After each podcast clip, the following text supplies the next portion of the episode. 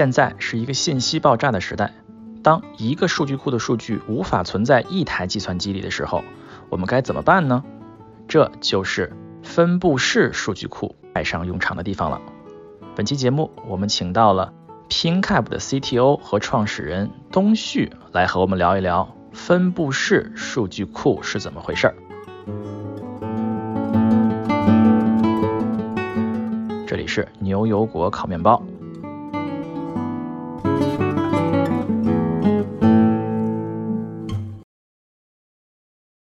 大家好，我是斯图亚特。嗯，今天我们有幸请到了 PinCap 公司的创始人，并且是现在的 CTO 东旭来到我们的节目啊，和我们聊一聊分布式数据库。哎，大家好，我是东旭。哎，对，这 PinCap 的创始人啊，能不能跟大家分享一下当时为什么选择了创业？嗯，有很多小伙伴可能听到 PinCap 稍微有点陌生，但是如果呃，我相信这个节目有很多都是程序员或者说 engineer 背景的这个听众。可能有很多同学这个听说过一个开源项目叫 TiDB，TiDB 本身是一个很流行的一个开源软件。因因为其实这个软件其实就是 PinCap 这个公司就我的这个 startup，呃，就从零开始去做的。到后来发现，其实好像 TiDB 的这个作为开源项目或者说这个软件的知名度，其实比我们的这个公司要要大好多。嗯，这是好事情啊，就好像是卫士比那什么什么 Context Logic 有名是吧？对，其实刚才斯图亚特聊到呃为什么要去做这个，嗯，确实还挺有意思的，因为我本身是一个 engineer，就是工程师是吧？就是软件工程师，写代码的。是写代码的。我们其实三个创始人其实全都是软件工程师。八年前，其实我们在当时是在中国，在国内一家创业公司。啊，也是一个创业公司，就是豌豆荚，可能很多朋友知道，是一个互联网公司，当时做那个安卓应用商店的。但我们其实负责的这个模块儿，其实并不是 A P P 这块，我们其实是去做分布式存储，或者说底下这个数据库啊，或者说这些大家平时看不见的东西，反正本身也是这个本职工作。然后，其实数据库这个东西挺有意思的，因为每一个公司，不管它是做什么业务。你最后会发现，它其实都都离不开一些很基础的软件，比如说数据库啊，比如说操作系统啊，呃，像像这些东西。比如说每一个这个公司，尤其像这种互联网公司吧，它经常可能要服务这个成百上千，甚至成千上万，甚至可能在中国经常动不动就上百万或者上亿这样的这个级别的用户。大家可能就是如果是一个普通的用户来说，我不知道会不会思考一个问题。就比如说，我们平时用微信，或者平时用一些呃社交网络，大家拿到手机，哎，这个每天这么一看，就发现自自自己的这些这些数据啊、data 啊，或者说一些每天 post 的东西都在那儿啊。即使换了一个手机，登录你的账号，哎，你会发现你你的数据还在那儿。我的数据都没了呀，我的聊天记录都没了呀。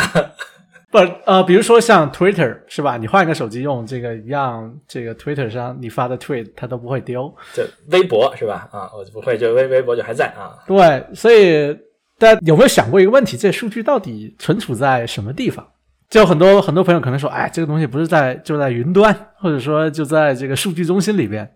其实这个回答也大致没有问题啊。但是再往前一步，就是这些数据存储的这个软件。啊，大家有没有想过是什么样子的软件啊？所以其实对于我们来说，呃，我们就是去做刚才说到这些，在可能你的数据在这些互联网公司或者说这些需要去存储数据的这些服务背后，去帮他们去存储这样海量的大规模的数据的这样的软件啊。所以数据库啊是一个，其实在我们这个领域叫基础设施，叫 infrastructure。就是听起来虽然非常的离这个日常生活都特别远，但是可以这么说吧，我们现在如果是在每天大家用手机或者在这种数字化的这个时代，这样的软件就像我经常用的一个比喻，就像下水道一样。我们虽然可能天天看不见它，但是其实是构建我们这个现代生活非常重要的一部分啊。所以你可以认为。我们就是这个数字时代这个 做这种基础设施修下水道的这个公司，然后其实分布式数据库其实是有两个部分啊，一个是数据库，我们先说数据库啊，数据库，哎，我们说起数据库这东西，大家可能很多人都会听过，但是我不知道大家提起这个词儿会是什么一个反应啊？有的人可能反应是，就是数据库就是。啊，论文查询数据库是吧？什么之类的，这个什么什么数据库？哦，对对对对对，是的，是的。嗯，但是可能业内人士知道，或者说懂计算机的人知道，数据库要更广泛的多，是不是？就像刚才东西刚才说过的，就是我们看到很多的网络的应用，是吧？我们手机的应用的后面，最终是一个数据库在帮助管理很多这些应用背后的那些在云端的数据。对，其实可能有个更简单的例子，就是 Excel，是吧？大家都用过微软的电子表格。对吧？你可以把它想象成为，其实也是一种在桌面上运行的一个数据库软件啊。只是我们做的这个引号 Excel 是在这种云端或者说服务器这边去运行的。嗯，我觉得这可能会大家好理解一点。对，嗯，就是要数数据库啊，就是 Excel 一样，就是比如说我我是一个阿里啊，我阿里我这个商家有很多的。卖商品，每个商品还有多少件，定价多少，它就好像是一个表格，是吧？这是一个表格，这个商品名、商品的 ID、价格还剩多少货，它就放出一个表格。这个表格就存在某一个计算机里面啊，服务器里面。你卖出一个，它就给你减个一啊；你调了价格，就给你变一下，是吧？就这个大概就是这么一个一个功能，是吧？没错，没错，没错。刚才我们说这部分可能是今天这个播客里面最最浅显易懂的，哦还，之后可能就变变变 hardcore 了。对，我们知道，我我之前有过一集，我聊过数据仓库嘛，就是说。过去数据库可能会分成两个类型的，现在更多了嘛？可能分成两个类型，主要一个是叫就数据仓库，是分析型数据库；另外一个是啊运营数据库。其实这个词汇有很多不同的说法啊。刚才东旭说过，可能更多的是一种就是运营数据库的这种这种感觉，就是说你的应用背后是那种运营的数据库。当然，数据库可能还有更多的类型啊。那这个可能是跟大家关系最紧密的一个。嗯，就像大家。这种支付啊，或者说在网上买买买，是吧？这些交易的数据其实都是存储在刚才说这种运营的数据库上。嗯，对，对。其实刚才我说到这是数据库，我想大家应该已经差不多理解了。但是，大家可能会好奇，哎，这这个东西已经存在了好多年，好几十年，是吧？计算机一出现就有数据库这种软件了，你为什么现在还要出来做一个这个数据库？那要说到另外一个定语，就是分布式。哎，分布式。对，分布式其实这个也特别有意思，就是就英语叫 distributed，distributed 就是分发的意思啊。哎，是的，其实刚才用到一个比喻，就是那个 Excel 的那个比喻。嗯，大家有没有想过，你本地假设有一个电子表格，这个电子表格巨长巨大，可能有一百亿条，你发现你的一台电脑的这个内存或者说这个磁盘存不下了。但是呢，你确实又有这么多数据不断的在往里要添加，那接下来，那你一台电脑不够用了怎么办呢？对吧？一个很自然的想法，我就再拿另外一台电脑跟它接在一起，把存不下的那部分放到另外一台电脑上面。哦，我还以为最自然的想法就是我再买一个更大的啊。哎，对，这个其实也是一个以前的这个想法，但是呃，加块硬盘，对，加块硬盘，但最近这二十年吧。大家渐渐发现，好像数据量增长的速度比你那个升级电脑的这个速度要快得多。就是你已经等不及这个电脑出更高端的，或者说你的磁盘插槽不够用了。那我买两台怎么能解决问题呢？哎，买两台的话，就通过网线把它连接在一起，然后就像我刚才说的，可能另外在一台机器上存储不够的这一部分，我把它挪到另外一台机器上去。但这里面就会有一个问题，大家想象一下，你一两台机器按照这种方式去连还好，但是你想象一下，这个数据量其实特别特别大，你一百亿、一千亿甚至一万亿的时候，你可能底下需要这个几百台这样的这个机器连在一起，这时候你这个怎么组织这个这个数据，怎么去使用这张表格啊，其实都会变得特别的麻烦和困难，是吧？你可能。你想要去查询一下这个某一条记录啊，你可能还得去翻一下，哎，这条记录到底在哪？所以我们的这个做的这个分布式的数据库，其实解决的一个问题就是，当你有这么成百上千台服务器，按照刚才那个方式把这个电子表格分散在这个几百台或者说更多的，或者说就一个分布式的一个集群上的时候，我怎么让我的用户去检索和去使用这个数据，或者说这张大的电子表格，就像你在单机上这个使用 Excel 一样，就相当于你看起来可能还是一个跟你原来使用传统数据库的方式差不多，但是它在底层却是无数台计算机连接在一起组成的一个巨型的一个超级庞大的数据库软件。啊，所以这个是我们的一个特点，也是说为什么要在现在当下这个时代重新要去做一遍这个数据库软件的一个核心的原因，就是大家已经习惯了，就是原来怎么去使用这个数据库，但是呢，原来的方式又没有办法去存储这么大量的数据，于是呢，我们就做了一个这样看起来像这种传统的数据库的这种访问接口，但是呢，底层又是一个分布式的东西。这听上去确实是一个比较困难的问题啊！你可以站在我们不太熟悉的观众角度来讲，那如果我买两台计算机，我自己肯定不可能把同一个表格放在两个上面，我只能说，我前面一半放在这台，另外一半这把这台是吧？我访问的时候我选一下，选哪个啊？但是就是按照东旭说法，就是你买很多台机器，并且用户还像使用一个数据库一样，好还是一个大 Excel 表格一样啊？那这个。听上去并不是一个特别特别容易的一件事情啊，所以说东西刚才说的是最近二十年的话时候开始，大概会有这样一种变化啊，不是使用这种更大、更计算能力更强、更大的机器，而是而是越来越多的往里面堆机器啊，然后用这种啊分布式数据库的方法，能够把它做成像一个数据库一样啊，对，这么一种感觉。其实这个东西就是就说到一些好玩的历史了，就是其实最早像刚刚我说的。这个数据库或者数据存储其实是一个一个很古老的一个软件的类型。大家可能做 IT 的朋友经常都知道，像这个甲骨文是吧？甲骨文就是在这个领域里边去做这种传统数据库软件最强的这个公司，可能几千亿美金，反正现在也是这个全球软件的巨头。但是就像我刚才说的。像以甲骨文啊，或者说这些传统数据的数据库软件为代表的这种数据库，它其实都是针对这个单机的这个架构去做设计。过去，首先，比如说九十年代、八十年代，就就反反正就是上个世纪吧，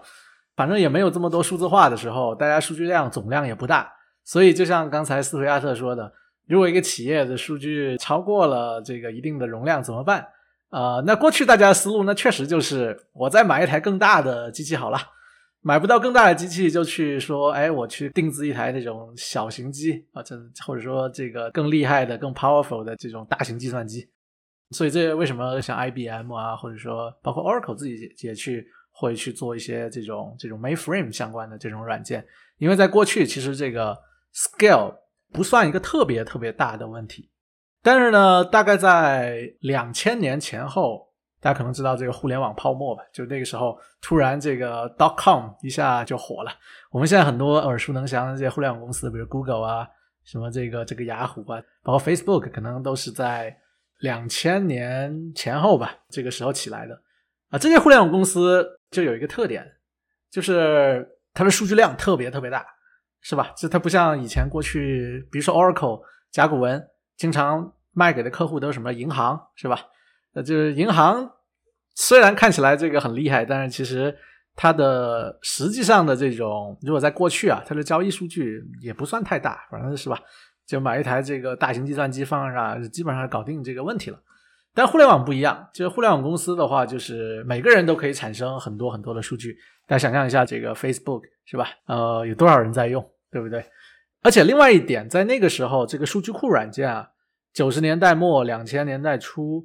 尤其是一些商用的这种数据库软件，它都是要付费的。就像甲骨文为什么这么值钱，是吧？这个 呃，因为它很贵，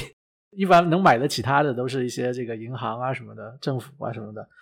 而且它提供的这个查询语言叫 SQL 啊，有很多学计算机的朋友肯定知道。具体来说，就相当于操作数据库其实是有一套标准的查询语言，这就是刚刚我说的 SQL。就像我们平时去。比如说我在美国，平时要跟别人说话，哎，标准的语言是英语，对吧？SQL 就相当于数据库的这个标准的语言。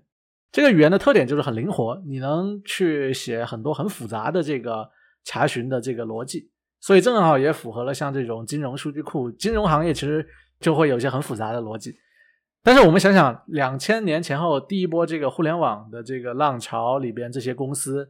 它其实它的特点是数据量特大，但是它的业务逻辑就非常简单。我举个例子，Twitter，刚才不是也提到，Twitter 其实特别简单，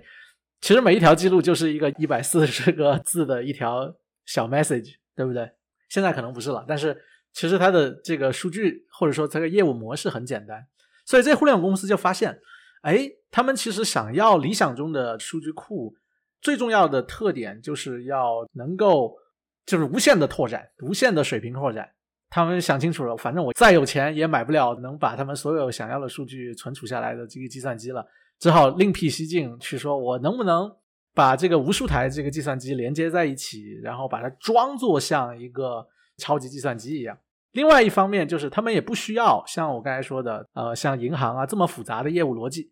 传统数据库这些可能百分之九十的功能他们都不需要，所以那更简单了，那就相当于，因为为什么当时传统的数据库它没有办法很好的去适应这个分布式，就是因为查询这个 SQL 的这个语言其实特别特别复杂，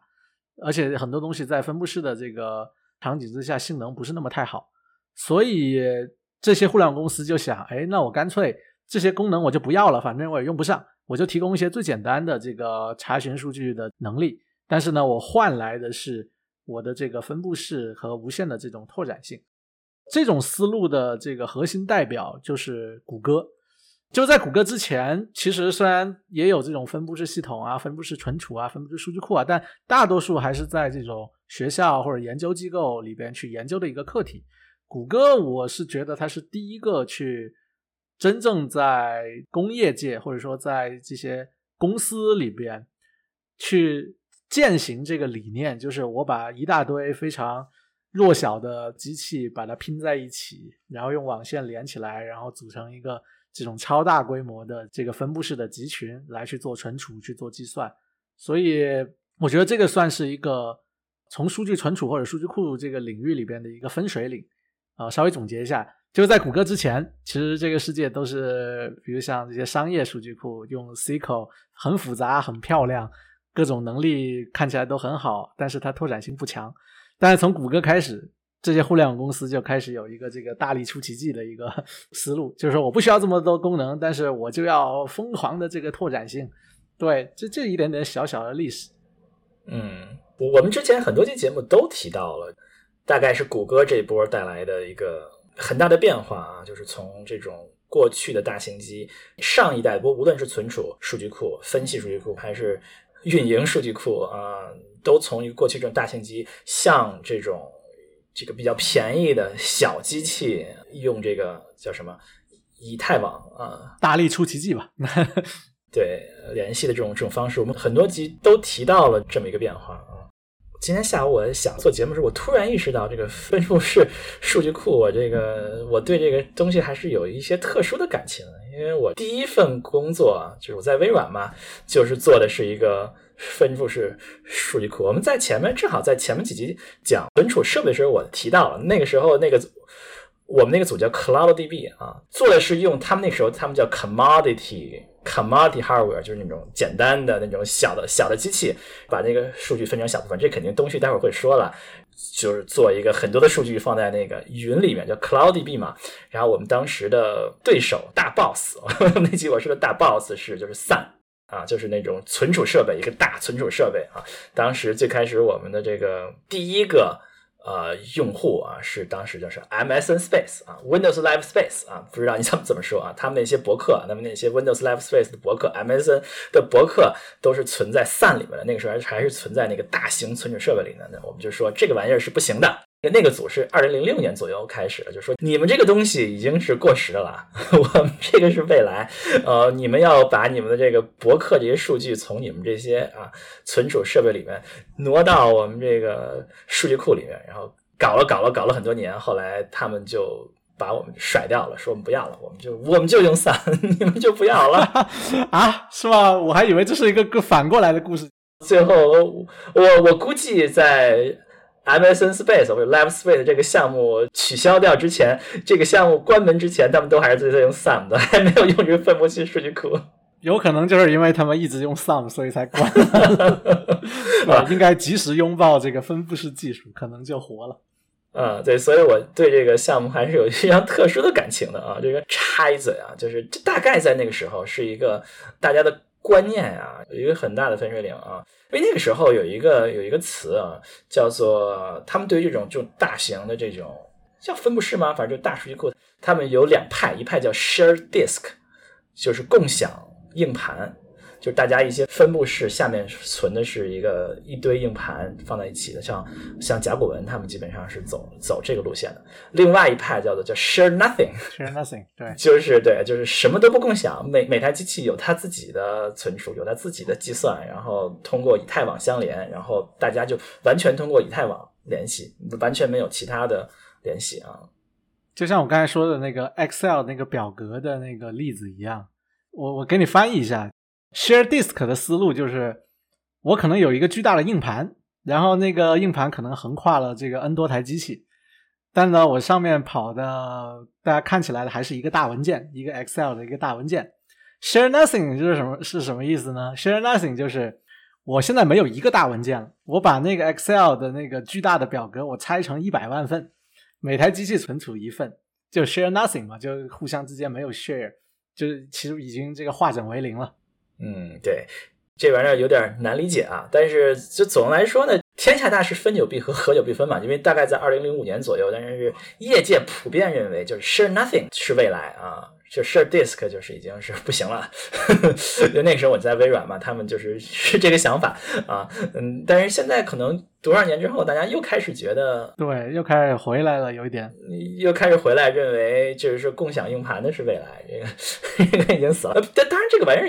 也是从来就有争议，比如说谷歌他们一直都是就是所谓的呃 share nothing share disk 嘛，他们从来就是下面是一个分式的。文件系统上面一堆机器啊，这个看定义了。对，那确实看定义。对，你看，其实有很多人会觉得 Google 是 Share Nothing，就是这个技术路线的创始的公司。比如，如果去看那个，其实谷歌在两千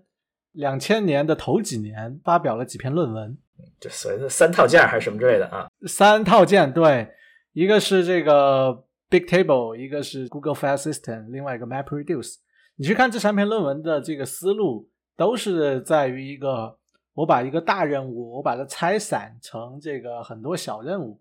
其实你去看，即使是 Google File System，用户看起来是个大的文件系统，但是它核心的这个思路也是这个分不同的 data chunk，可能在不同的这个机器上，然后可能有一个这个目录的 server，然后你在查询的时候去跑去那个目录的 server 去找到具体的 chunk 在某台机器上。所以，就很多人觉得，哎，其实 Google 的这个思路启发了很多后来的，包括其实我本身是谷歌的一个这个思路的这个特别大的粉丝啊，所以我我们其实在做的这个东西，这个分布式数据库，其实底层很多的思想也是借鉴了刚才谷歌的那个化整为零的思想，只不过我们其实解决了一个问题，就是刚才我不是提到，比如传统的数据库像 Oracle。啊，甲骨文像 IBM 这些数据库，它有一个比较复杂的这个查询接口叫 SQL 嘛，对吧？那个过去很多互联网公司觉得，哎，那个又复杂又用不上，性能还不好，就抛弃掉了，就不想去支持 SQL，只去支持一些简单的这个定制化的一些，比如说 Key Value 键值对儿啊，比如说像 MongoDB 是吧？有个 Document 这样的这种格式，但我们的一个特点就是。因为最近几年，大家随着即即使是互联网公司的业务也变得越来越复杂，就很多银行可能都推出了这个互联网银行的服务，比如说支付啊，或者说，而且随着这些业务越来越复杂了以后，大家发现用 SQL 来去表达很多业务逻辑，仍然是程序员们最喜欢或者说最简单的。大家想象一下，如果你有个特别复杂的一个应用，如果你现在只有 Key Value 的 API，你可能实现起来会特别麻烦。但是很多事情，哎，你用 SQL 简单的关联 join 一下，可能这个结果就出来了。所以我们的一个想法就是说，我还是像传统的数据库一样提供 SQL，但是我在底层去借鉴了很多刚才说的像谷歌的这一派的这种 share nothing 的这个思想，把它融合起来。其实这个是我们的一个特别大的一个创新，对，也是新的新的变化。嗯，对我们刚才这个有点发散啊啊，我们说到二十年年前谷歌引领的这么一种变化啊，那后面在之后有什么新变化吗？从历史上来说，我觉得第一个变化就是我刚才说到的，大家突然又发现 SQL 又特别好了，就是中间有一段时间大家知道这个数据库的领域里有一个思想叫 NoSQL，N O S Q L，NoSQL 就是不要 SQL。但是很多人觉得是不要 SQL，但是其实官方的解释是 Not only SQL。然后这我还真不知道啊，所以 NoSQL 是 Not only SQL 是吗？Not only SQL 这是标准说法，非常正确的说法，这是。但最近大家又发现，可能最近这五六年、七八年又发现，哦，SQL never die，或者 SQL is still the best，就是大家又开始怀念 SQL。其实我我觉得这个这是第一个从使用者的角度来说第一个 trend。第二个 trend 是，我是觉得数据中心的这些 hardware，这数据中心本身的硬件的技术有一个巨大的提升。以前像这种分布式的数据库最大的挑战，比如说是是这个网络的带宽。大家可能如果是做过数据中心的这个朋友，可能知道过去啊，可能十年二十年前主流的网络设备可能是一个这个百兆是千兆千兆的这个交换机，可能就比较主流了啊。但是现在。如果去看的话，这十年像这种万兆甚至这个二十个 G 这样的这种网络设备，其实已经都开始慢慢去普及。所以数据中心里边的网络的设备、网络的带宽，其实是基本上这个吞吐能做到很大很大。这是第一个点，就是网络本身吞吐的瓶颈是基本可以被解决。同个数据中心里边，第二个硬件上的我觉得特别大的变化就是 SSD 的普及。就是固态硬盘，和尤其是像这种 Flash 这种闪存的这种固态硬盘，嗯，对，固态硬盘，对，固态硬盘里面都是闪存啊。是的，是的。然后随着它的价格，其实现在已经越来越便宜，而且大家都去使用，所以本地磁盘的写入的这个吞吐和延迟，比机械磁盘的时代进步了这个两个数量级，可能都不止。所以我觉得，一个是磁盘，一个是网络。基本上让做这种可用的分布式数据库的，就是底层的这个硬件的环境已经成熟了。就我觉得这是第二个特别大的一个趋势吧，其实变化就是可能是二十年前没有的一个东西。嗯，这这个其实大概都是在十年前发生的事情。说这个网络突然爆发式的增长，还有这个固态硬盘的普及，大概都是在十年前。是的，所以相当于底层这些硬件环境变化了以后，我们可以去重新思考，原来那些可能在，比如像 SQL，SQL 当时没有办法在一个分布式系统上很好的实现，特别重要的一个原因就是有一些 SQL 如果你写不好的话，它会在网络里边交换数据，交换的特别多。比如说你你要写个 join，或者说写一个两张大表交叉的去查询，你会发现如果是传统的这个网络，它可能就卡死了。哎，但是现在可能有很多原来发现没有办法忍的 workload，在新的这种硬件和新的这种现代的数据中心上，基本上可以接近本地在单机上运行的这种体验。我当时其实发现了这个趋势了以后，就开始在想，哎，我那我能不能直接利用这些新的这些硬件、新的这种假设去。从头再去做一遍这个 relational database，就是这种 SQL 的 database，但是呢是用这个 NoSQL 这种分布式的这个思想来去做，最后发现确实能做出来，而且有很多用户用了以后会也是有它的这个很好的一个价值，对，所以我觉得这是一个也是一个变化吧。嗯，前面几集说过一次数据仓库啊，数据仓库其实做真正分布式的数据仓库是。更早的一些事情，我们那集提到也吐槽过谷歌的 MapReduce 这些前进一步还是后退一步的事情啊。但是作为运营数据库这边啊，对于我们在线，你说你你的你的应用后面那数据库这边呢，这个分布式其实是一个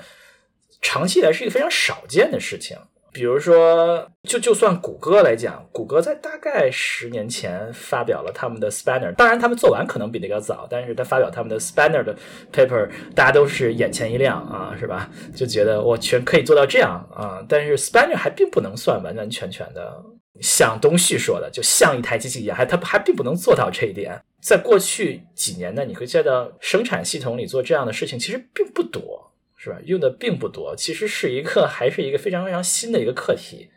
对，是的，是比较前沿。我觉得其实斯图亚刚才提的挺好啊，就是提到 Spanner 啊，Spanner 是二零一零年发表的 paper，到现在正好十年多一点点。呃，这十年其实还发生了一个变化，就是比如说像包括我们在做的东西，比如 TIDB，包括可能有很多其他小伙伴也可能或多或少听说过其他的这种 distributed SQL database。呃，我觉得第一个趋势就是比起 Spanner，因为 Spanner 是第一个主流的这种系统，这十几年。大家会发现，新一代的 Spanner 的后继者们开始长得越来越像，就是刚才我说的传统的这些 SQL 的数据库。就是刚才斯图亚特说到，哎，呃，Spanner 开了个头，但它其实并不是一个这个 full feature 的这个 SQL。没错，它其实只能提供一些比较简单的一些能力。但现在随着这十几年发展，大家添砖加瓦吧，就是越来越开始像这个传统的东西啊，就也就是 Spanner，我觉得它。原始的设计目标吧去做啊，这里边其实还有一个特别有意思的一个一个点，为什么大家会喜欢去用？但用 C 口其实是很自然的事情，因为就像编程语言，大家可能刚上大学开始学编程的时候就学 Java 或者说就学 C 一样，很多人其实第一开始接触这个计算机要去学习操作数据，基本上都是从这种 SQL 这种数据库开始，所以它其实这个习惯已经摆在那儿了，就是说。如果你的作为一个数据库能长得越像这个 relational database，它其实又越容易使用嘛。但这里边其实我觉得有几个挑战。其实回到刚才那个那个问题里边，为什么去阻碍了很多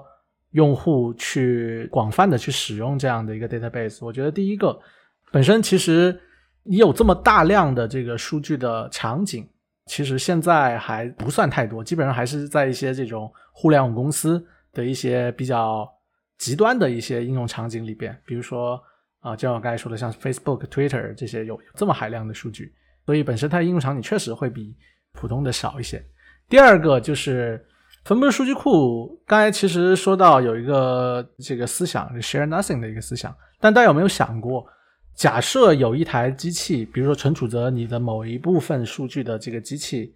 啊 crash 了，或者说这台机器可能就掉电了。或者网络这个卡了，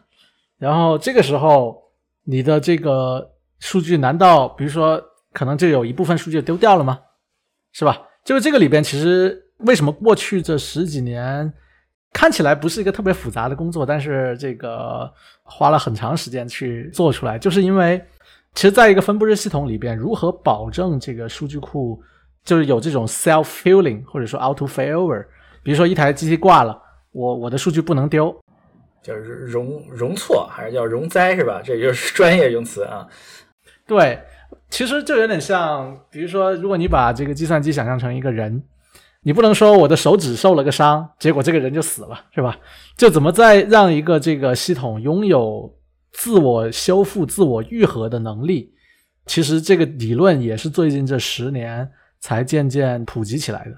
总体来说，其实这个地方的一个核心的思路就是，我一份数据我不能只存一份，是吧？这台机器上的这一数据绝对不能是独苗，因为这里面有个假设，就是任何一台机器都会挂掉，是吧？所以每一份数据你可能都要存好几个副本，好几个 copy。就同样的数据存几份儿啊？三台机器，一台机器存一份儿啊，是这个意思，是吧？对，同样的都是一样的，这样一个挂了，我还有两个啊。对，一个挂还有两个。其实，如果大家对这个 Web3 blockchain 有点熟悉，哎，大家听，哎，这个不就是区块链里边里面这个思想？没错，区块链用到这个底层的这种共识的这个算法，其实在区块链之前，第一个在计算机行业广泛应用的就是分布式数据。现在已经用用区块链来解释，我有点震惊啊！那是是，大家在可能像比较有名的像 Paxos 啊或者 Raft 这种。比如说，刚才我说到，其实就是一个问题：你在一个分布式的连在一起的几台机器里边，你的数据存储了好几份 copy，然后你怎么保证一台机器挂掉，或者说两台机器挂掉？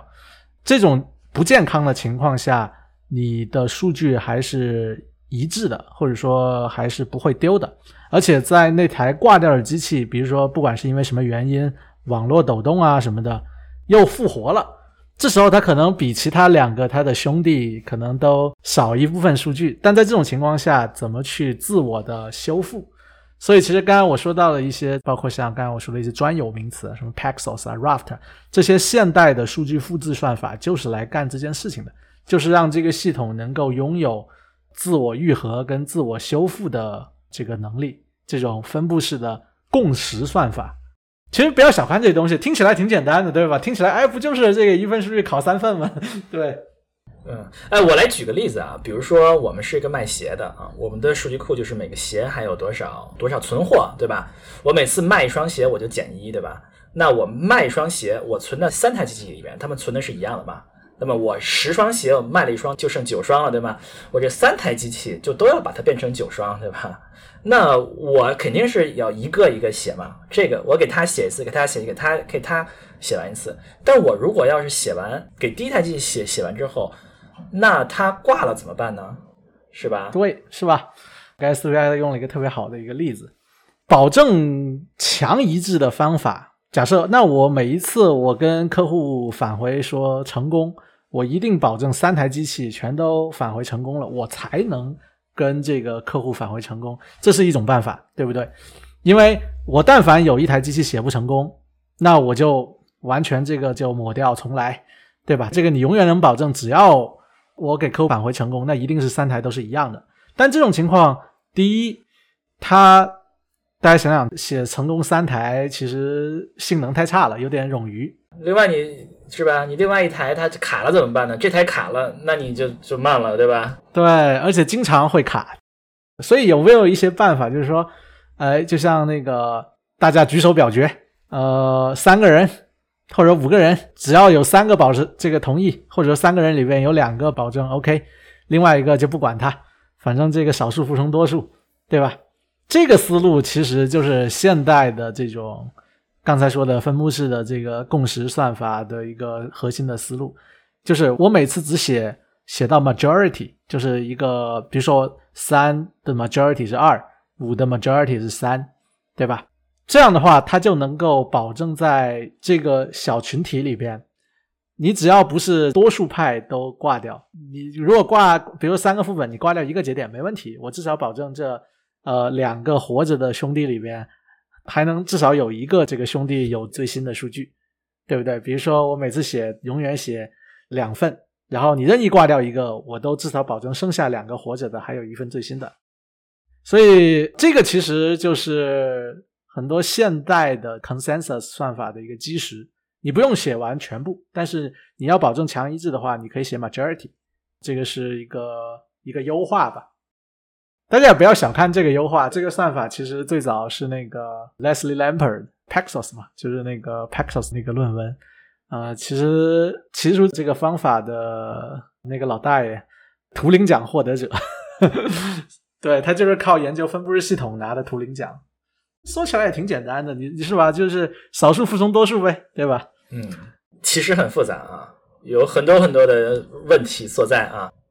但这个地方也说点有意思的东西，就是刚才我说到那个现代的这种 consensus，就是刚才我们说的这个问题叫做 consensus 分布式的一致性，或者说分布式的共识的这个问题。其实刚才我提到那个 Leslie Lampert，就是提出那个 Paxos 算法的那个老教授，他当时在提出这个算法，就是相当于现代 consensus 的算法的鼻祖吧，或者说核心的这个算法的那篇论文。他写成了一个，用了一个希腊的一个古代传说中的小城市的一个例，一个岛，Paxos 是一个岛，一个岛，对，Paxos 是个岛，然后那个岛里边的议会的一个议事的一个流程的一个故事，相当于他写了一篇这个 寓言故事，然后说是一篇计算机的论文，然后就说你看这么简单的一个东西，这很好很有意思，就发出来以后好像这个业界没人看得懂。那个 Lampert 老爷子就说：“你你们这帮人真是没一点幽默感。”后来又写了几篇论文吧，去解释 Paxos in plain English，用普通英语写。对对，然然后即使写了那个东西，写了计算机科学家熟悉的语言写出来的那个算法的论文，仍然科学界这个还是觉得哇，这东西太复杂了。但是开始有一部分人能能理解了，哦，对，确实这个东西很厉害。然后大概是二零一二一三年吧，呃，Stanford 的有个博士生觉得 Paxos 这篇论文这个算法是很厉害的，但是呢，它太难懂了。他就设计了一个更好让人能够去理解的版本的分布式共识算法，然后换了个名字叫做 Raft。然后这个算法其实我们现在也在用着啊，现在有很多分布式数据库也都在用着，包括现在很多区块链的这个底层的共识算法，其实也是 Raft 的一个 kind of 变种。所以说，有很多非常里程碑式的重要的发现，都是一些非常古怪的人提出的啊，性格非常古怪的人。很多人说认为，如果他性格稍微正常一点，可能很多年前就可以 可以早很多年就得图灵奖。对对，但后来 Lampert 这个老爷子一直坚持说：“你看我这东西其实超级简单。”对，所以就是不怪我，是怪这个世界的这个你们的智商怎么怎么样。对 对，因为非常古怪的一件事情啊。我觉得刚才东西说，呃，有一些技术啊，就是为什么在运营数据库这边没有。像分析数据库那么早的流行分布式数据库，可能是和技术还没有还没有到位有关，还没有发展到有关啊。没错，没错。对，我觉得这肯这肯定是很有道理的。但是我你刚才说起来，我突然意识到啊，这个跟需求也有一定的关系。因为 SQL 这个东西嘛，这是可能是很多年前七八十年代大家的学术界的共识，认为 SQL 是未来，是为什么呢？因为把人从物理的，就是直接操作。数据的中解放出来，头脑中就是数据的逻辑了，而不是你怎么存放这些数据，怎么把这些数据放在硬盘里，这这东西你都不用担心了，你只用担心你你这个数据的逻辑就可以了，是吧？你寻找一个名字为谁的一条记录，是吧？这样就是一个非常抽象的一个，这个是未来，嗯，但这个东西呢，对于分析式数据库和运营数据库的他们的用户是不太一样的。比如说，分析型数据库有很大一部分用户，他们是那些数据分析师啊，或者说过去 BI 那些人，给企业做决策那些人，那帮人不会写代码。只会写 SQL，只会做那些非常高层的查询。他们这些人可能在比如说零八零九年的时候，他们就有很强的需求，认为我必须要写 SQL，我必须写 SQL，要不然我就就不能向这这些人推广这些新技术啊。所以，所以很快项目就是 Hive 这种啊，就是想吧，我当年的 我加入我们现在这个公司的第一个项目啊，他们这些就是有很强的需求，大家要给分析型数据库做出 SQL 啊，他们做做出这个数据来。那反过来呢？那那反过来说，对于这些运营数数据库，有很大一部分，就大部分的用户，他们是谁呢？他们是程序员，对吧？因为你是那些开发应用那些人，谁开发应用？是程序员在开发应用，是他们在写代码，是他们在写代码查询这些数据库啊。所以他们呢，他们有一定的这个 抗 抗造能力，是吧？对，抗造能力，没错，说的对。对他们就是说呢，你长得不像同一个数据库呢，你没有 SQL 呢，我也行，我在我这个层就处理，我就把数据分到一百份，我来取，对吧？要没有 SQL，我就自己写 for loop，我就自己写个循环，一个一个来，对吧？所以他们有一定的这个。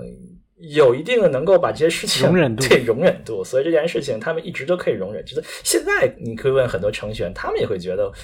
我都可以写嘛，我很厉害，我在这边我就分了嘛，我就写了嘛，对吧？所以现在我我相信东西会认为你你在推这些用户的时候，他们依然还是有一定的困难。是这样的，我我个人感受啊，纯粹个人感受，就是有很多应用的程序员他会低估刚才我说的这件事情的难度，就比如说。怎么保证数据永远不丢，对吧？就像我刚才说的，哎，这个系统可能有台节点挂了，然后你不能说这个数据丢了，对吧？第二个很经常容易被人忽视或者说忽略的一个问题，就是数据本身的这个 conflict 的时候的 resolve 这种 conflict transaction 嘛，就比如说你要去做一个银行转账这样的一个业务逻辑，可能很多程序员说啊，这太简单了。不就是你的账号减一百块钱，我的账号加一百块钱，就这么简单吗？是吧？当然你在单机的系统上，OK，你做这个逻辑很简单，反正一个锁可能就搞定了。但是这些问题一旦放在一个分布式的一个环境里，就会特别就麻烦。比如说刚才我说的那个，你同样是转账这么简单的业务逻辑，比如说你 A 账号在 A 机器上，B 账号在 B 机器上，当你的 A 账号扣了一百块钱成功了，但你要去在 B 账号上加一百块钱的时候，B 那台机器如果挂掉了，那这时候怎么办？对吧？怎么去把这个账搞平？更复杂的一个，我们再把这个问题再加大一点难度，就是同时有几个人在操作这个账户，有一些人成功了，那有一些人失败了。比如说他刚才说的那个问题，并不是说一个 B 机器直接就挂掉了，他可能对于某一些请求还能处理，但是这个有一些请求处理不了，这时候两边可能会有一个 conflict，你你怎么去确保这个 conflict 是安全的？所以其实可能。我我刚才说的这几个问题，都是因为在过去，可能大家在普通的业务里边很少有这样的这些，比如说像 Twitter 是吧？有可能说我一条推特别人看不见无所谓了是吧？大不了这个让大家再发一遍。但是，一旦涉及到一些应用，可能像金融或者像就是钱，或者说这个商业相关的东西的时候，大家就就开始要去思考这些问题。而且像我刚才说的，这个传统数据库已经存不下这么大的数据了。于是就必须得有像我们这样的这个厂商来去去帮助大家去把这些问题给解决掉，不然太太复杂了。对，你说起这个，我想起来多少年前啊，大概是哇，好多年前了，七八年前有一次回国见一个就是某著名大公司的 员工说啊，我们不需要分布式呃事务啊，我们待会儿可以聊这是什么东西啊啊，我转账很容易，你就记住先扣钱再给钱就行了。呃，那这个理解就是这样。我有两台机器嘛，我我从甲的账户转一百块钱到乙的账户，甲的账户的钱是在一台机器上，乙的账户钱在另外的机器上。你转的时候，你就说我永远从甲那先扣钱，然后再给乙，是吧？然后我再给钱啊。是的，因为只要你能确保能扣钱，就是吧？就你扣钱是安全的，你加钱其实这个这个永远是安全的，是吧？反正我们公司不亏啊，别人你 我就不管了。某著名著名互联网公司的员工跟我说的话啊，当然了，这他们肯定也不是说就钱都亏了，他们肯定后面可能有有一些别的方式在记录啊，在给你 用别的方式在那合账啊什么之类的啊。哎，我我想表达的 point 是说，你当然可以去设计一套很复杂的系统，去保证你安全的完成像刚才你说的这些，比如转账的事情，但是呢。你把这些事情做完了以后，你回头看，你其实发明了一个分布式数据库。很多时候，对，所以那还不如说把这个问题抽象，因为这个问题其实在单机的时代已经被 SQL 这些已经抽象过一次了，对吧？就是明明你可以，比如说，就像你刚才说的，有个特别好，就是说 SQL 其实是一个抽象，它把具体的实现跟你要表达的逻辑给分开了。所以明明可以说用一个已有的一个 semantic 去表达你要做的事情，很简单，比如写三行，而不是说我在后面可能要达到同样的效果要写 n 多个服务，n 多个 code，这都做不好，万一扣错钱了，那那可能就大家心理压力就大了，对吧？所以在 SQL 里面，它是一个怎么样的接口来解决这个扣钱的问题呢？transaction 嘛，叫 transaction 啊，叫事务，begin transaction，然后你可以做多条操作。最后 commit，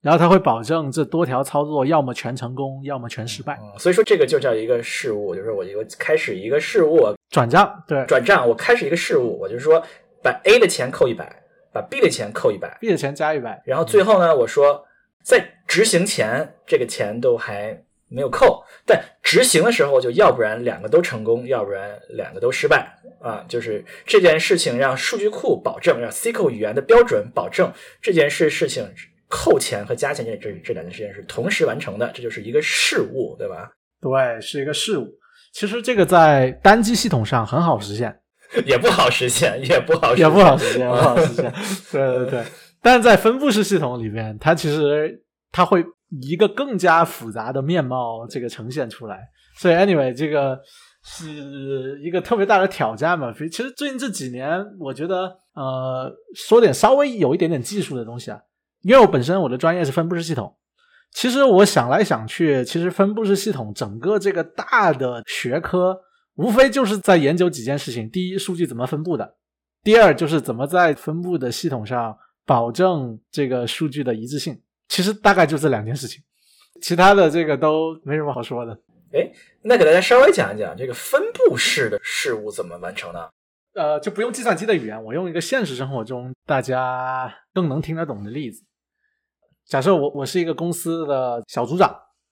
然后呢，我明天我想要去带着我的团队的所有人去团建去看电影。这个团建看电影有点亏啊。我的小组有五个人，假设有五个人，你可能认为这个你如果是按照刚才转账的例子的话，就是可能五个账号，就是 involve 的这个账号有五个账号啊。反正大在我看电影这个例子里，五个人，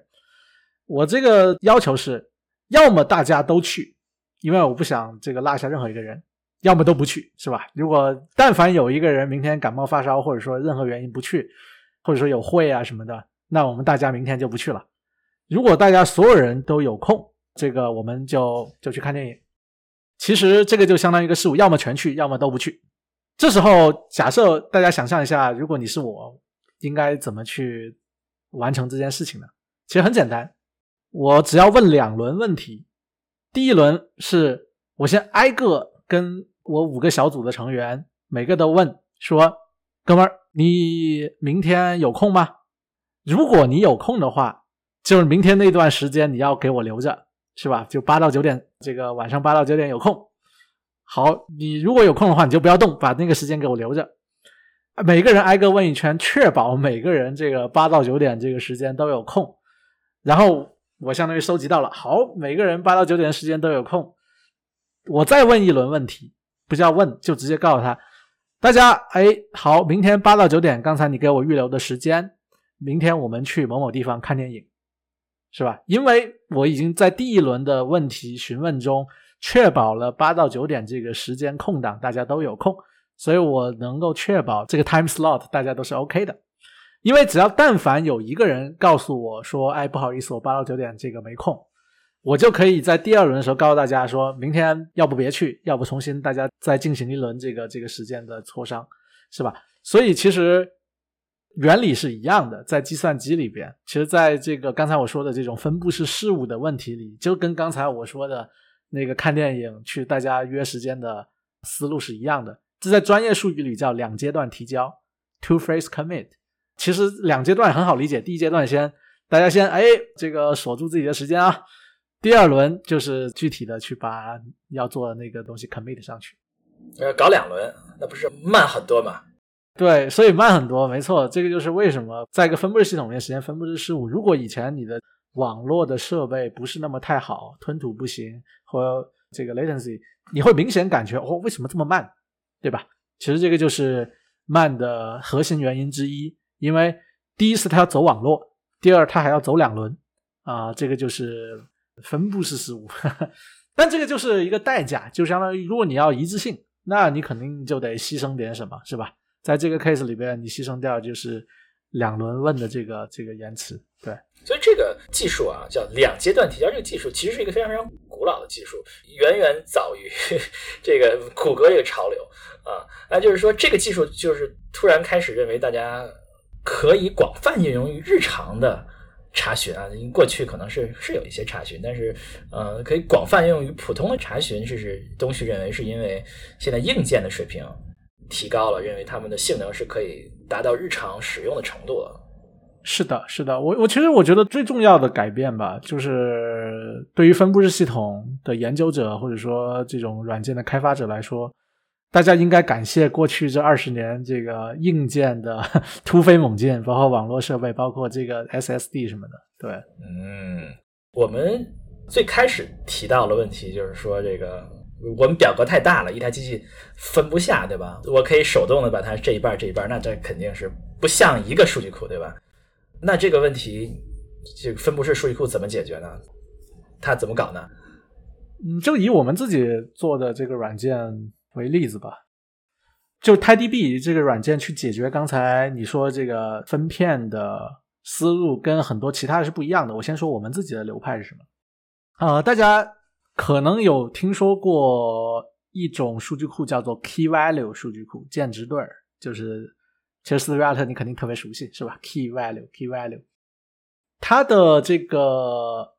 思想有点像字典，大家用了新华字典是吧？哎，这个字典按照拼音的这个顺序，反正这个从 A 到 Z 就就就这么排下来。我们在做的一个思路就是说，不管你的上面看到的这些表格长得多复杂是什么样子，我们通过一种映射，就是比如说你你这个数据不管多复杂，我都把它映射成为一个个键值对儿，就像字典里边的一个个 item。比如说你的学号或者说是什么用户名，我给它除一个几，除一个九，看余几啊，几号就是去几台机器，比如说这样的啊。是的，然后相当于你就会得到了一个从负无穷到正无穷的一个巨大的一个一个 key space，一个键值对空间。然后在键值对上的这个切分方法就很简单了，就像字典一样。我从 A 到 B 是一个范围，我从 B 到 C 是一个范围，从 C 到 D 是一个范围，就这么把一个复杂的模型映射到一个简单模型，再在这个简单模型上去做切分，然后塞到不同的机器上。哦，就是说你把它映射啊，我说的还不太对啊，不不是除啊，就是说你怎么能够把它，怎么能够把名字变成一个数，来变成一个，哎，我想想啊，怎么说，一个把一个复杂的一个。多维的数据变成多维的数据呀，这有点有点深了。这个呃，一个多维的数据能够变成啊，这个部分我我们就不管了，把它变成就是一个就就变成一串字母。但字母是有顺序的，对吗？查字典顺序，然后按照这个字母的顺序你就把它分就行了啊。别的你先啊，它字母分也不容易啊。你看我们的新华字典不是新华字典了，比如说我们的英汉词典，对吧？你 A 到 Z，你 A 这么多，Z 这么少。X 这么少，对吧？这怎么分呢？我不能按 A、B、C 啊。其实这个地方也很有意思。你想象一下，我不是一个静态的字典，我是一个动态的字典。这个字典一开始只有一个，当你的数据量不大的时候，它只有就 a 到 z 都放在同一本书里啊，不对，同一本书了，同一台机器里啊。然后你不停的往这个 a 到 z 的这个空间里写东西，写到一定程度，你发现这个太大了，然后我这个系统就像细胞分裂一样。它在中间自动切一刀，切成两半切成两半啊啊，对，切成两半，就有点像，我不知道大家有没有喜欢中国古典哲学的，看过这个《道德经》的这个朋友，道生一，一生二，生三，三生万物，那不行啊，二二怎么能生出三来呢？你得道生一，一生四，四生八，八生万物才行。哎，这有点像那个什么八卦是吧？那那句话怎么说来着？两仪生八卦，是不是是什么生太极再生八卦是吧？啊，哦 对哈，也一倍二倍三是吧？你先先得比较大那个分成三是吧？三的一个一个来啊。是的，它会中间砍一刀，就是真的就像细胞分裂一样，所以分出来的那个 range 又会，比如说它负责这一小段，然后但你的如果不停的往这小段再去写的话，它在超过它的这个细胞的这个大小之后，又会切一刀。然后呢，整个这个系统我还设计了一个像脑子一样的东西。这个脑子的这个东西，它会一直观察这个像培养皿一样的这些细胞在分裂，然后就不停的去调度。比如说，哎，我发现某台机器有太多这样的细胞了，就赶紧这个让抓一些这个细胞到另外几台机器上，让整个系统看上去是比较均衡的。所以，TiDB 就我们的数据库在去解决这个问题的时候用的方法，啊，我是觉得是很有意思的。当然，这是我们的流派。另外一些流派，可能就是说，在应用层，比如说这个表叫做 A 表，这个在 A 机制上；B 表在 B 机制上，是一些比较简单的这个分布方式。但是我们的话是一个更加像这个细胞，或者说这这刚才我说的这种方式。哎，这个听上去还非常有意思啊！就是说，比如说你这一块是五十兆到一百兆之间，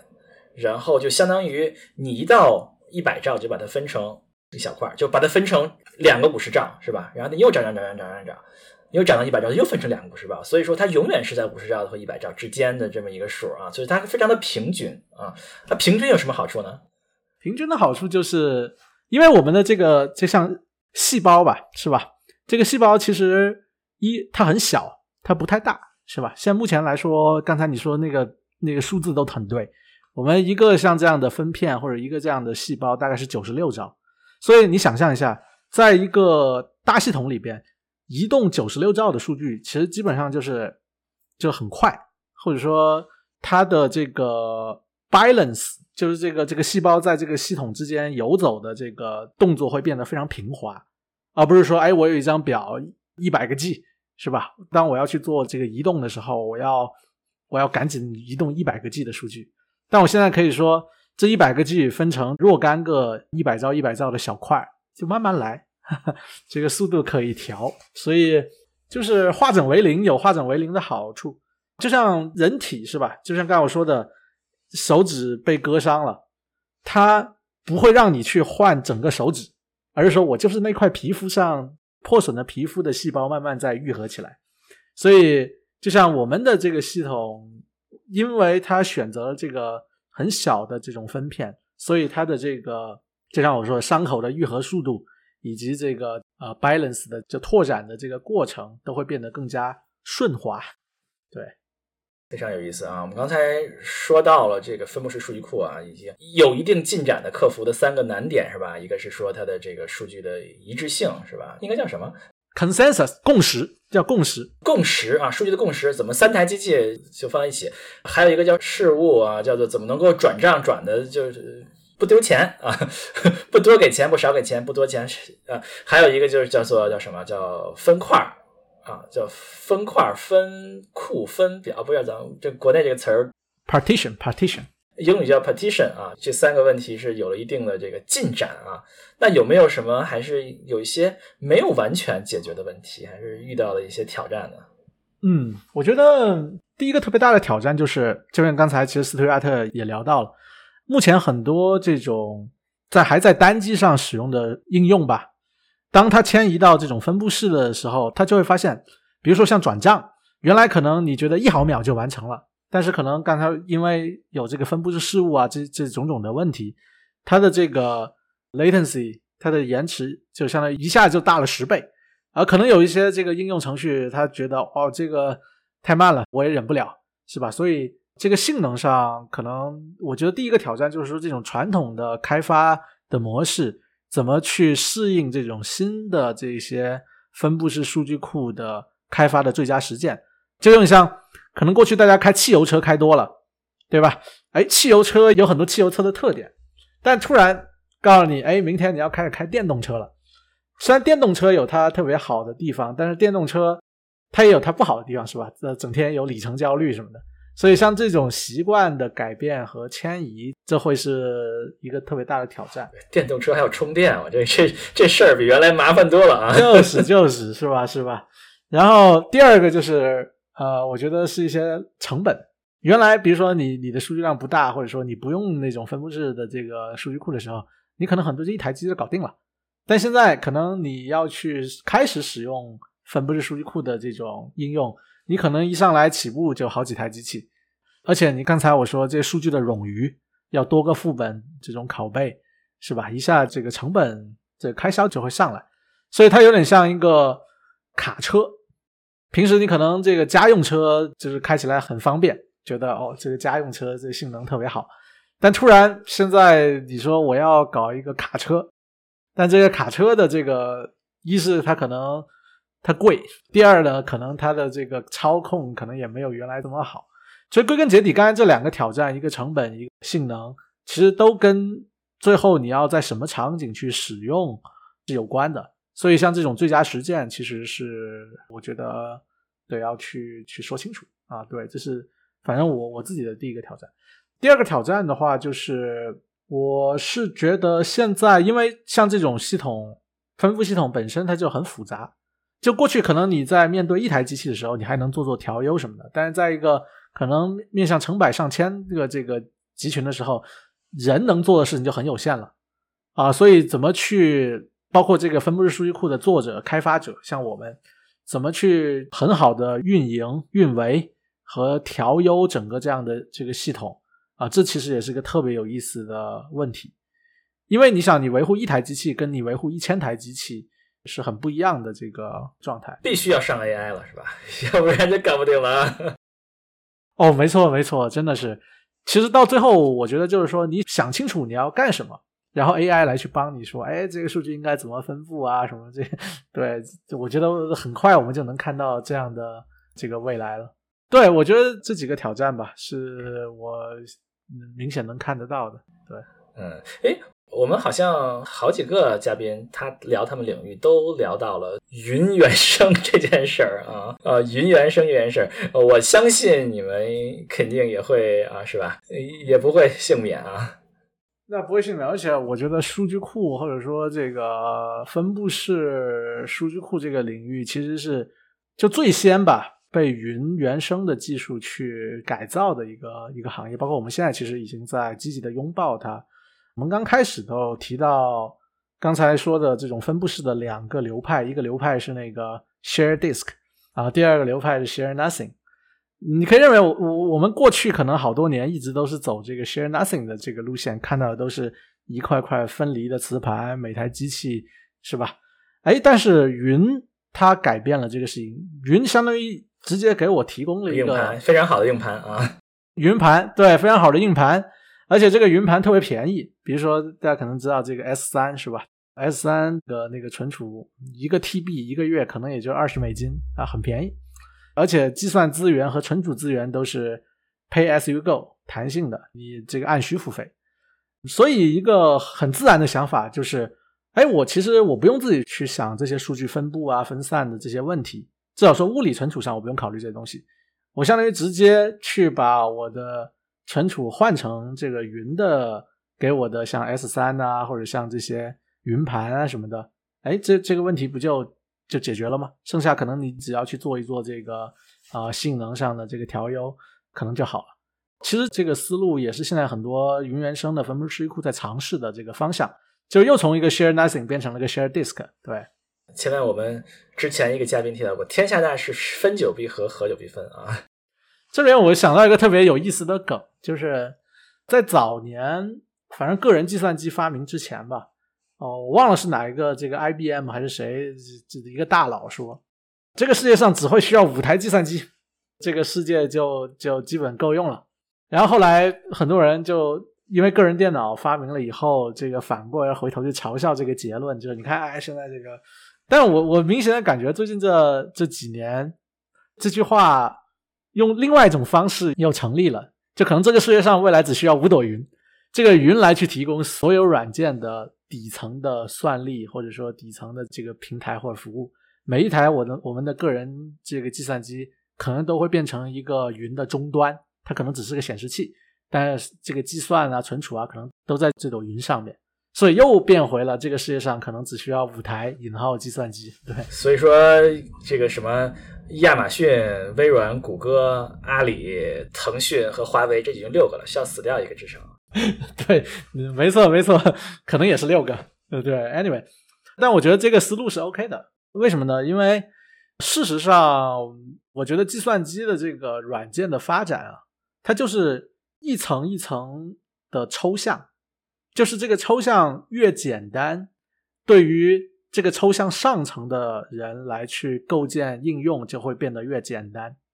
是吧？比如说，为什么分布式数据库会很有前途，或者说分布式数据库会 somehow 在这种大数量下好用，就是因为它把这些数据分布的这些细节给隐藏掉，抽象成了一个标准的 SQL 的一个能力，然后让用户去使用。云其实也是一样的。云相当于是把这些不同计算机之间的连接和这个算力全都抽象成了一个很简单的一层这个 API 或者说一层能力，然后别人可以基于这个抽象再去做其他事情。这个抽象之下，云来搞定；抽象之上啊，你来去构建你的应用啊，所以就像堆积木一样。对，就我们最开始聊到这个，终于提到这个观点，就是按照。David DeWitt 一个数据库大佬的观点认为，谷歌他们那些从 Big Table 到 Spanner 那些全部都是 Share Disk，全部 都是共享硬盘的这些存储啊。所以我们这个东西也开始追随这个谷歌 长期以来的步伐啊，开始这个走这个啊，这个跟定义有关系了，就是说有关系，因为你想，你你在这个 Share Disk 之下，你去看这个 Share Disk 是怎么实现的，其实也是 Share Disk。这是一个现在的趋势啊！云原生就是要使用云提供的这些存储，而不是自己管理存储啊。那叫云管理存储，那就是都交给一个共享的一个存储来管。嗯，是是。所以我觉得这个是，反正不管是数据仓库也好，还是数据库也好，跟数据相关的这些基础软件，在未来肯定都会被云重新发明一遍。对，这个是几乎是必然的一个一个事情。当然了，现在其实反正 Chat GPT 也出来了，这个呃，很多事情可能都不需要我们来做了，Chat GPT 帮我们做就好了。流数据库的这集我们讲到，就是说云原生，还讲到了一些，比如说像什么这个可伸缩性、可弹性，是吧？Pay as you go, serverless。对呀、你用的时候再花钱，不用的时候给你把这个硬件给缩回来啊！我相信你们肯定有一个类似的这种想法。是的，我们已经做出来了，就 serverless。而且你想，像 serverless，其实它是你的系统先得要去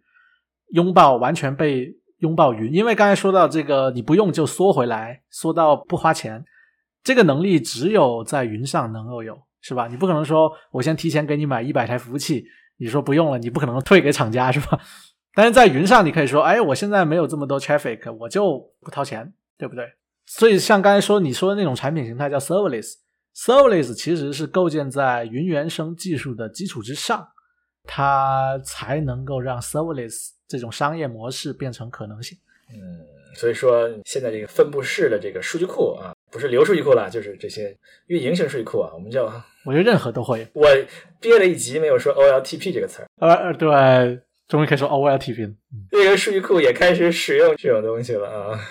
对对，云原生的东西是的，我觉得这个变不了。只是为什么说到现在，就是因为 OLTP 数据库啊，就是这种交易型数据库、运营型数据库，它的难度或者说对于这个系统的可靠性、稳定性，这这些包括性能的要求，是刚才说的所有的其他这些系统最高的。比如说像你分析型的这种，你可能损坏了一个节点，那无所谓，是吧？这个小数点后面这个少算错了一点点也无所谓，是吧？但交易型数据库，他们本来就慢，对，本来就慢，是吧？弄完那么查询，我就先睡个觉，明天早上再看，是吧？坏了再算一遍。是，比如说你这个在 PayPal 上支付一个东西，有时候是五秒钟，我估计你都等不了，是吧？哎，为什么这么慢？五秒钟是不是卡了？嗯，对。然后我们说的挑战啊，提到说从单机版到这个分布式，还是有很多的问题要解决啊，还有云原生带来的这个新的机遇还没有完全的消化，是吧？我们挑了两两个挑挑战，最后呢，我们节目会问每个嘉宾一个问题，就是说，如果我们的听众朋友啊，这个说这个领域好真好，我想进入这个领域，我想加入这种革命啊，他们应该做哪些准备呢？应该怎么能够入行呢？我觉得，如果是先说 engineer 啊，就是工程师啊，就是程序员啊，对，首先那个刚才说到，如果是这种分布式的这个领域，谷歌的那三篇。那几篇论文肯定是要好好读一下的，我觉得这是想要去从事这个方向的一个基础。第二个就是，我是觉得其实像刚才我提到的一些比喻或者一些问题，这些问题大家可以回去想一想。就是如果是你要去，比如说转账，是吧？怎么去实现这个数据不丢，或者说怎么去实现这个三个副本、多个副本之间的这个一致性？啊、其实像这些问题都是很好的去启发你去研究这个领域的一些入门的问题。其实我觉得，包括学习任何的这个计算机的行业，最好的学习方式就是自己动手去解决问题，或者自己动手去做做一些东西。在哪儿能做这些东西啊？听上去好好像非常的费机器啊，也非常的需要实际的问题。其实其实很简单，就你不一定说要这么高性能。比如说像 Paxos 或 Raft，你完全可以其实在本地就就两两百行代码就实现一个很简单版本的，就是不复杂。虽然我我知道这个真正在工业界它没有这么简单，但是这些问题本身是引导你去不停的往深处去看的这个引子。我当然其实想表达的地方是这个，就是你真正动手去实现一些退，在这些退实现的这个过程中。就像我刚才说的，这所有的问题，什么事物啊，什么一致性啊、共识啊，这些东西，其实都是你本地可能几百行 Python 可能就能够去实现出来玩的东西。当然呢，但肯定不是工业级别的。但你你从这个开始作为入门，然后你不断的在问自己说，哎，我怎么把这个性能提升的好一点？哎，我怎么去这个把这个 failure 的时间缩得短一点，哎，我怎么去把这个 scale 做的更大一些？你就不停的去 polish 这个东西，然后你就慢慢发现，哎，自己就入门了。所以千万不要说一个上来就，哎，我先读一百篇论文，呃，或者我先去看 TiDB 的这个几百万行代码，这这都都比较费劲。所以对，你们这个行业看来是门槛很高啊，自己实现一个 Paxos。哎，对我刚才其实就想 echo 这个，说，哎，其实好简单，太凡尔赛了，是吧？呃，好，东夏有什么想说的吗？我觉得我唯一想说的就是，呃，如果是一个月前或者两个月前录这个 podcast，我可能都意识不到或者不会说这个东西，啊，但现在这个时间点，像 ChatGPT 出来了以后，我是觉得过去刚才说了很多很复杂的东西，包括什么 Paxos 这些东西，哎，可能我前几天真的试了一下，让那个 ChatGPT 帮我去实现一个这个分布式的一个，就相当于我就告诉他了。我需要实现一个高可用的一个分布式存储的这个伪代码应该是怎么样写？它自动啪啦啪啦啪啦就就给我写出来了。所以我觉得作为 engineer 吧，就是 ChatGPT 或者说这样的大语言模型，就是它不可避免，或者它其实已经已经出现了。所以我们就是我也想送给这个广大的听众，就是各位听众朋友。赶紧拥抱 AI，这个或者说至少变成一个熟练的使用者，否则很快就要被拥抱了。哦，哇，这个听上去是一个非常重要的建议啊！就是你听我们的节目，所有节目里面听如何进入这行的建议，不仅仅要要实现这些建议，还要还要想一想在 AI 时代会有什么变化。没错，没错，就是这个点。嗯 嗯，搞不好可能过两年我们这个行业就不存在了。哦，我是个悲观者，我觉得还还是我们还是会存在的。好。那就感谢这个东旭来到我们的节目啊，给我们带来精彩的分享，然后他这个亲身的经历啊，多少年的这个呃一个学到的经验啊，给我们大家来分享，还有他的这个对于这个领域的观察，用非常浅显的语言来给大家讲解这些事情。啊，有呃喜欢我们节目，请到各大泛用型播客平台订阅和收听我们节目。啊，我们节目也有这个志愿者，如果愿意给我们帮忙，可以给我们发消息啊，我们这些信息都会在我们的 show note 里面放出来。啊，那我们就后会有期啦，后会有期，拜拜，拜拜，拜拜。